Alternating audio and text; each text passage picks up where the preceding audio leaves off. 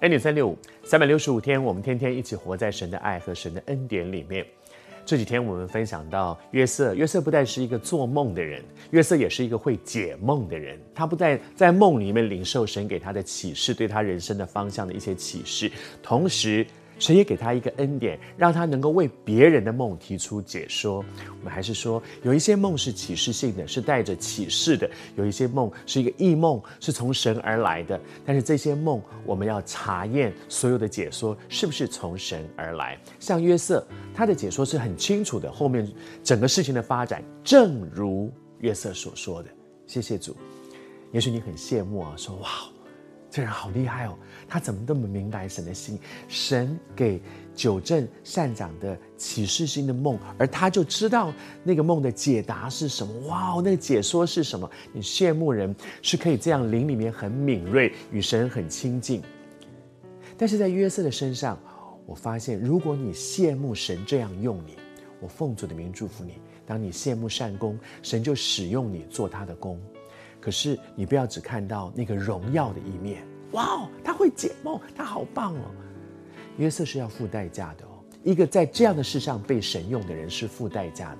第一，如果你要领受这些启示，你就必须先面对一件事：没有启示的时候，你愿不愿意告诉别人说我没有领受？如果哇，我我有一些领受，我告诉别人，后来就一定会很多人来问你。很多人来问你的时候，我怎么可以现在说我不知道呢？我说我不知道，不就破功了？我不知道，以后人家就不问我。所以有领受没有领受，有启示没有启示，我都说一说。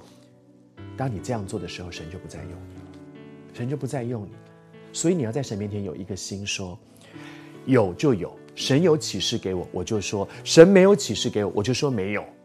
当你这样，神就会。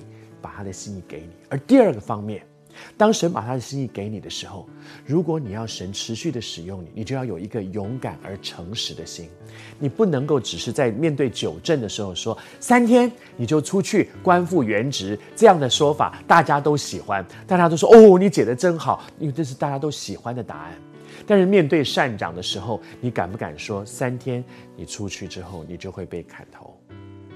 如果这个答案是这样，你愿不愿意说？你敢不敢说？你诚不诚实的去面对神给你的启示呢？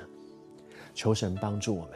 如果你真的愿意被神用，第一，你要对自己很诚实，有领受就有领受，没有领受就说没有领受。对啊，第二，对人很诚实，我领受的是什么，我就说什么。但是在这个过程当中，你一定要学会，你需要在神面前先查验。以至于你成为一个成属灵里面成熟的人，不要领受了什么就乱讲一通。因为如果你没有把握，宁可告诉你的属灵的一些长辈们，让他为你查验，免得你所说的反而绊倒别人。